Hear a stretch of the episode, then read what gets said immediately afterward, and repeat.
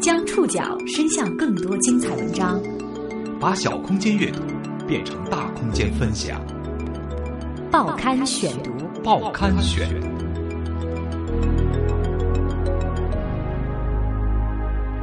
把小空间阅读变成大空间分享，欢迎各位收听今天的报刊选读，我是宋宇。今天为大家选读的文章综合了南方周末、东方卫视。江苏卫视以及央视的内容，我们将共同来关注一下百亿市场催生的超声游击队。我们这里所说的超声是超声波检查。这是他的鼻子，这是嘴巴。咦，这手翻过来翻过去嘞！你听说过零碎相册胎儿写真吗？这是利用四维彩超技术为尚在腹中的胎儿拍摄的立体写真。如今，这种胎儿摄影机构遍布全国，很多妈妈都把这种相册作为给宝宝的第一份礼物，记录他的在我肚子里的一个生长过程，头看看会觉得非常有意思。但妈妈们不知道，宝宝可能为此承担健康风险，因为它也是一种声波的一种传导，孩子应该是有噪音的影响的。四维彩超到底有什么危害？被滥用的彩超技术和一个百亿元的消费市场有什么关联？报刊选读今天为您讲述：百亿市场催生超声游击队。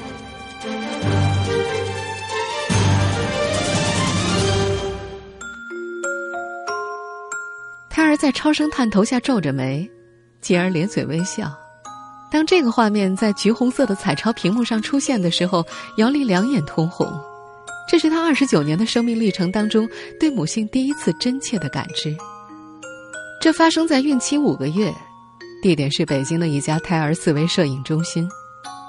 为了拿到这段十五分钟的胎儿摄影，姚丽支付了一千两百八十块钱人民币，这几乎是公立医院普通超声费用的五倍。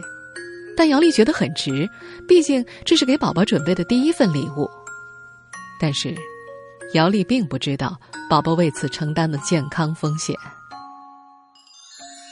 像姚丽这样利用四维彩色超声仪器接触宝宝的家长遍及全国，零碎相册在北上广深早已流行多年。哎，小手看见吗？小宝贝，他在动哎，哇，好好啊，那是手。我们现在听到的这段声音来自上海，这个英文名叫做 Jessica 的妈妈。正在给自己的孩子做四维彩超。在广州的私立医院，四维彩超的预约也已经排到了一个月以后。小型摄影机构也加入了战场，东至济南，西至喀什，南到三亚，北到抚顺，几乎所有的城市都有开展四维彩超业务的商业机构。北京最近甚至出现了搬着便携式彩超仪的上门服务。一般是来说，比如您要照一次的话，就是八百八，但是呢，会先用打个折，或者打九折，或者像我们这个促销能赠送音乐照那种。商业机构会告诉准父母，美国影星汤姆克鲁斯为了多看看自己的孩子，自行购入了一台四维彩超仪放在家里。但是他们没说的是，汤姆克鲁斯早已经被美国食品药品监督管理局，也就是 FDA 列为反面教材。二零一四年年底。FDA 再度发出警告，建议禁止非医用的超声检查。FDA 公共关系官员 Jennifer 哈利基斯说：“哦，是的，超声检查已经有很长的安全记录，但仍可能对胎儿带来潜在的伤害。我们最担心的是，在商业模式之下，新技术可能给胎儿带来更大的危险。”FDA 的观点是：暂时安全，并不代表没有风险。但是在中国，私立医院和新兴的胎儿摄影机构彻底颠覆了这个逻辑。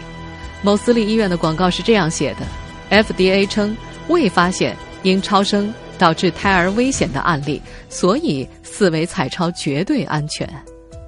中国科学院声学研究所的牛凤奇对此非常不满，他说：“断章取义理解 FDA 的警告，这是在故意害人啊！按照每年一千六百万新生儿来计算。”平均价格在一千块钱左右一次的胎儿摄影背后，是高达一百六十亿元人民币的潜在市场。这至今仍然是一个缺乏监管、存在非法鉴定胎儿性别服务的灰色地带。超声技术面世短短五十多年，从黑白到彩色，从二维到三维，直到出现加入时间维度的四维。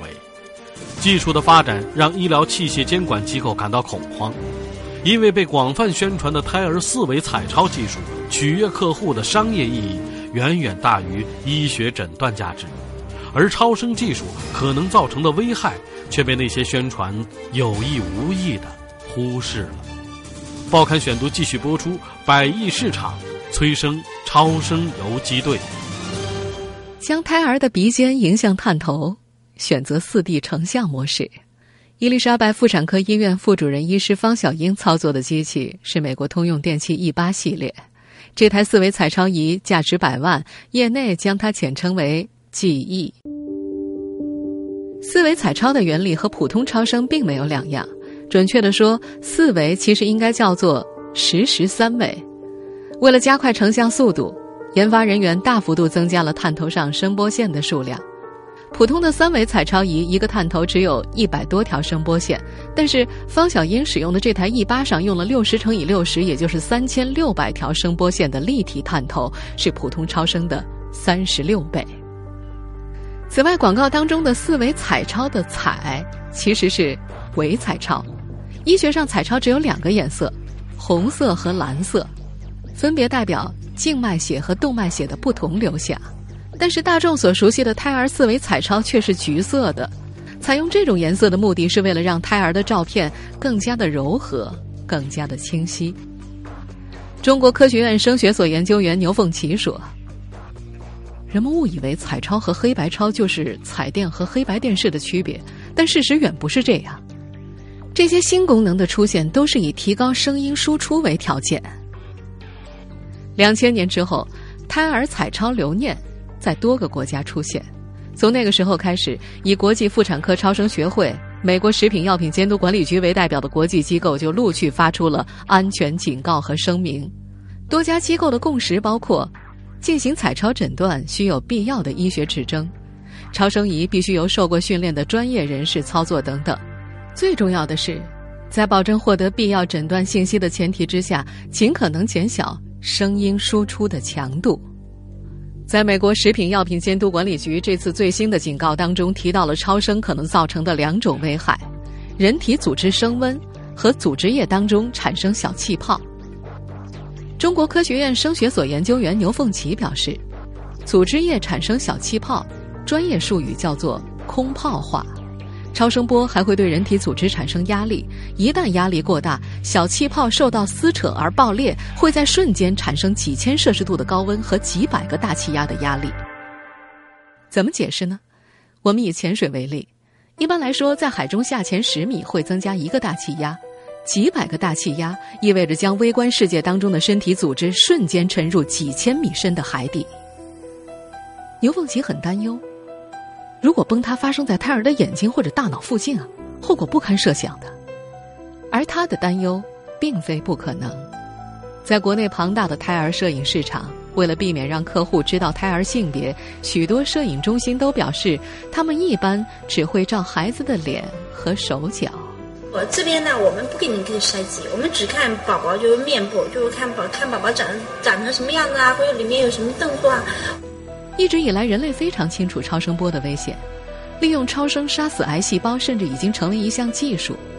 牛凤琪说：“科学家的责任是控制伤害，控制的标准就是将热指数和力指数控在一以下。按照国际电工委的标准，所有出厂的超声仪上都必须具有监测这两个指数的功能。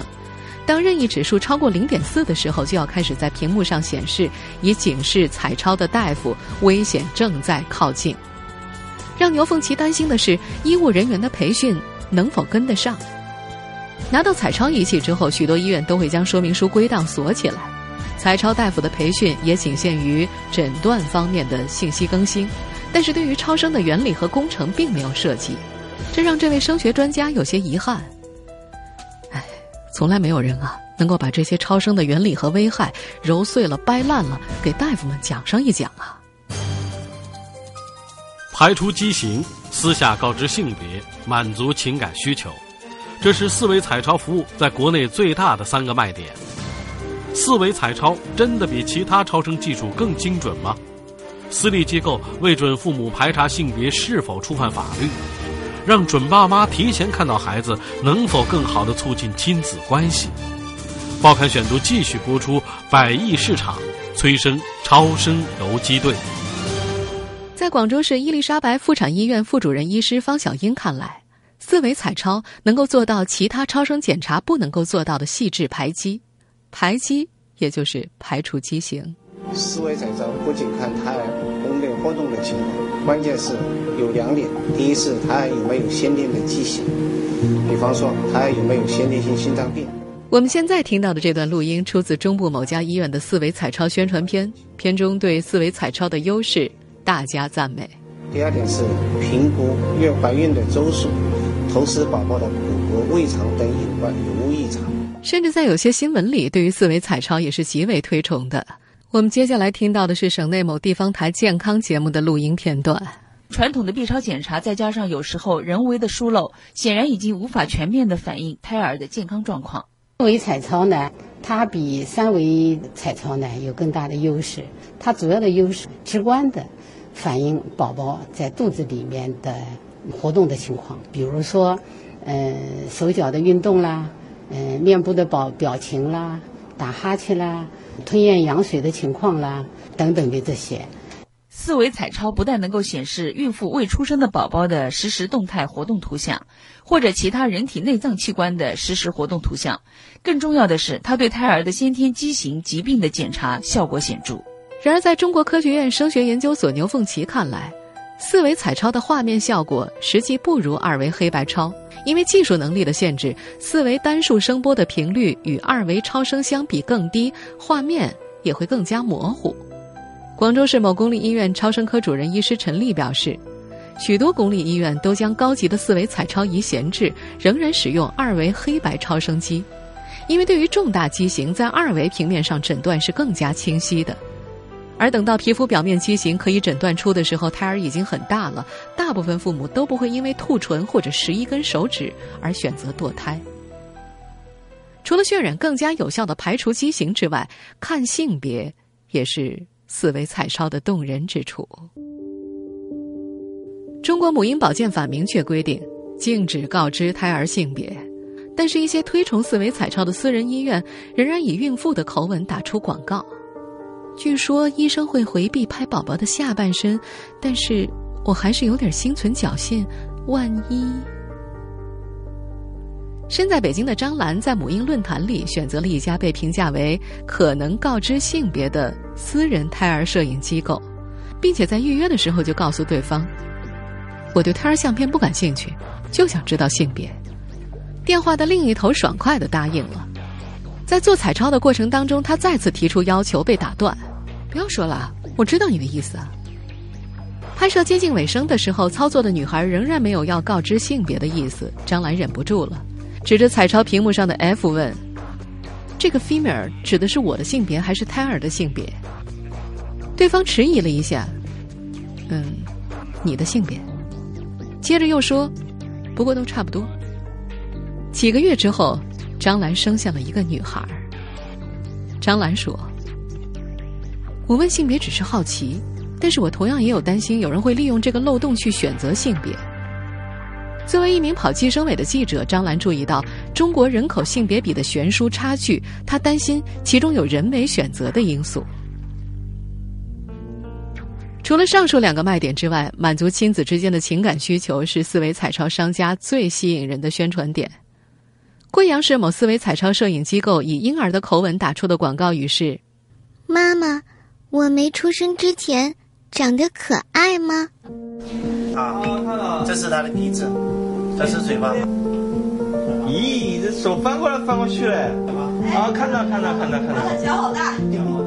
从这段准爸爸准妈妈看到宝宝影像的录音里，我们不难体会到这对小夫妇的激动之情。来，你好。而来自广州的准爸爸刘杰也认为，看看孩子对他来说意义重大。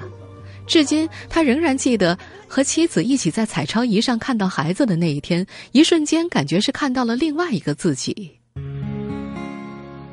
回家之后，刘杰和妻子翻出了家中所有儿时的照片，和四维彩超照片进行对比，争论着孩子到底像谁。刘杰说：“就是看到宝宝之前啊，他是一个虚拟的概念，但那天之后就不一样了，他从一个不认识的人变成了我的孩子啊。”美国食品药品监督管理局也认同亲子之间早期的情感接触。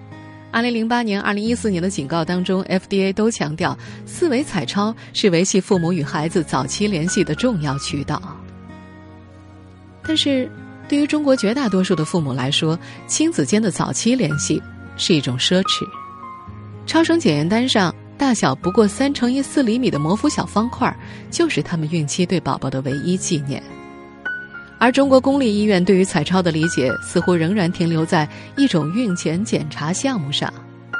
大部分公立医院要求提前一到两个月预约彩超检查，因为担心孩子，唐山妈妈唐鑫检查前好几天就已经紧张的吃不下饭了。彩超检查五分钟之后，唐鑫就拿着一张 A4 纸走出了医院的彩超室，没有见到孩子，也没有和彩超大夫说上一句话。他说，在医院自己没有感受到任何新生命将要到来的喜悦。广州市某公立医院超声科主任医师陈丽也表示，许多公立医院都有四维彩超仪，但是很少提供拍照服务，因为根本就做不过来。而给母亲指出孩子手脚这种事情，只有在他有空的时候才会做，目的是满足一下普通人的好奇心。最终，唐鑫。选择去私立医院产子，他说自己花了十倍以上的钱，但是至少医生们都是微笑着的。公立医院的四维彩超仪沦为摆设，但对私立医院和胎儿摄影机构来说，拥有一台四维彩超仪是他们的业务能够成立的前提。准父母们在公立医院种种不舒服的体验，都为他们提供了市场。更令人担心的是。这个市场没人监管。报刊选读继续播出：百亿市场催生超声游击队。在中国国内，美国的机翼、西门子和迈瑞是最流行的彩超品牌。美国记忆中国市场部的相关人士表示，上述这些彩超生产企业只能将机器卖给有资质的医疗机构。以海南省为例。二零一四年，基医中国一共销售了四维彩超仪一百零二台，其中百分之十卖给了私立医院，其余的全部销往了公立医院。既然四维彩超仪只能够卖给医疗机构，那么遍布全国的胎儿摄影机构的仪器又是从哪儿来的呢？听到这个问题，某全国连锁私立妇产医院的负责人陈强笑了。其实啊，只要有钱，买彩超仪并不难。陈强估计，捡漏。是胎儿摄影机构的主要购买途径。那些公立医院用不着、小诊所用不起的机器，最终就落到了零散的私人经销商手里。这样买机器更便宜，也更加所谓安全。经过陈强介绍，南方周末的记者以筹备胎儿摄影影楼为名，向零售商购买彩超仪。洽谈的过程当中，并未被要求出示任何相关的资质。省内南通市食药监局副局长廖宝莹也说：“将医疗器械销售给个人的行为，依据目前的法规呢，不属于禁止范围。这无疑是我国医疗监管市场上的盲区。彩超仪的生产和流通是由食药监系统来监管。对于医疗器械的监管，我国实施分类管理制度，按照风险等级来分类。”彩超仪它属于第三类医疗器械，也就是具有较高风险，需要采取特别措施、严格控制和管理。可是，一旦彩超仪开始启用，监管职能就从食药监部门转向了卫生系统。都说了，跟医院的机器是一样的，没有辐射的。这是记者在一家胎儿摄影机构的暗访录音。那有的妈妈因为在怀孕期间，可能因为各种原因，一天都做好几次 B 超呢。你不停的在做呢，那么最后还不是不会对有任何影响吗？在北京，跑计生口子的记者张兰也给自己的宝宝拍摄过胎儿摄影。拍之前，她也担心过胎儿摄影机构的资质。她曾经专门询问过，那个年龄不超过三十岁的年轻老板再三保证，他们有符合规定的一切资质，但是他们没有出示任何的文件来证明这种资质。在张兰看来，这就是一个“三无”机构。那么，运营一家私人胎儿摄影机构究竟需要什么资质呢？根据卫生部二零零二年发布的《产前诊断技术管理办法》，申请开展产前诊断技术的医疗保健机构，由所属省、自治区、直辖市人民政府卫生行政部门审查批准。对于超越许可范围擅自从事产前诊断的医疗机构的处罚，则参照了《母婴保健法》和《医疗机构管理条例》的规定，由卫生行政部门进行警告。违法所得不足五千元的，处以罚款；情节严重的，将会面临吊销医疗机构执业许可证。然而，卫生部的这个办法针对的也是医疗保健机构。实际上，很多胎儿摄影机构只有工商注册手续，他们的企业性质是摄影公司。胎儿摄影公司并不在卫生部门这一管理办法的管辖范围之内。除此之外，用彩超仪对胎儿的头部和手部的摄影，究竟是不是属于开展产前诊断技术？目前中国的法律也没有明确的规定。换句话说吧，胎儿摄影机构在现有的法律当中一直处在监管的灰色地带。实际上，关于规范胎儿检查中超声波的使用安全，已经是个老话题了。医学界人士多次呼吁，但最后都是无疾而终。准爸妈们依然愿意花费不菲的价格提前见孩子一面。报刊选读继续播出：百亿市场催生超声游击队。二零零五年，牛凤奇曾经联合原人口计划生育委员会。解放军总医院的八位专家以中国超声医学工程学会的名义发布了关于胎儿检查当中超声安全使用的建议。第一条就是不得以留念或者商业展示为目的拍摄胎儿的超声影像。深圳市妇幼保健医院的主任医师李胜利说：“这不是个新问题了，我们已经讨论过很多次，但都无疾而终啊。”二零一二年。他作为专家组组长，以中国医师协会超声医师分会的名义，向社会发布了产前超声检查指南。所提出的基本要求就是，超声检查只能在卫生行政部门许可的医疗机构之内开展。和牛凤奇等专家发布的建议一样，上述指南发出之后，杳无音讯。说起这件事的时候，李胜利有些灰心。这个问题啊。只有政府能解决呀。迄今为止，二零零二年出台的《产前诊断技术管理办法》仍然是唯一一个由国家行政机关所颁布的具有强制力的产前诊断规范。在商业机构的广泛宣传之下，更多的准爸妈们依然对四维彩超趋之若鹜。四维它做的比较清晰嘛，然后也可以看到宝宝啊在里面笑啊、哭啊，还有一些动作啊都能看得到。因为很多朋友在国外，他们都拍四 D 嘛，然后很羡慕他们都可以看到提前看到宝宝长什么样子。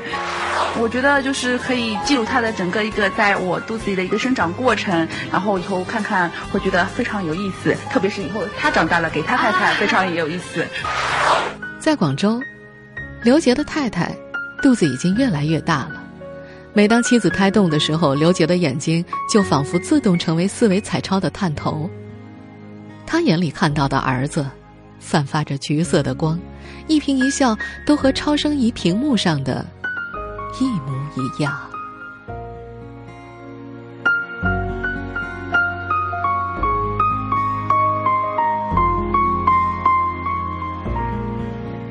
听众朋友。以上您收听的是《报刊选读》，百亿市场催生的超声游击队。收听节目复播，您可以关注《报刊选读》的公众微信号，我们的微信号码是《报刊选读》拼音全拼。我是宋宇，感谢各位的收听。今天节目内容综合了南方周末、东方卫视、江苏卫视、央视的内容。下次节目时间再见。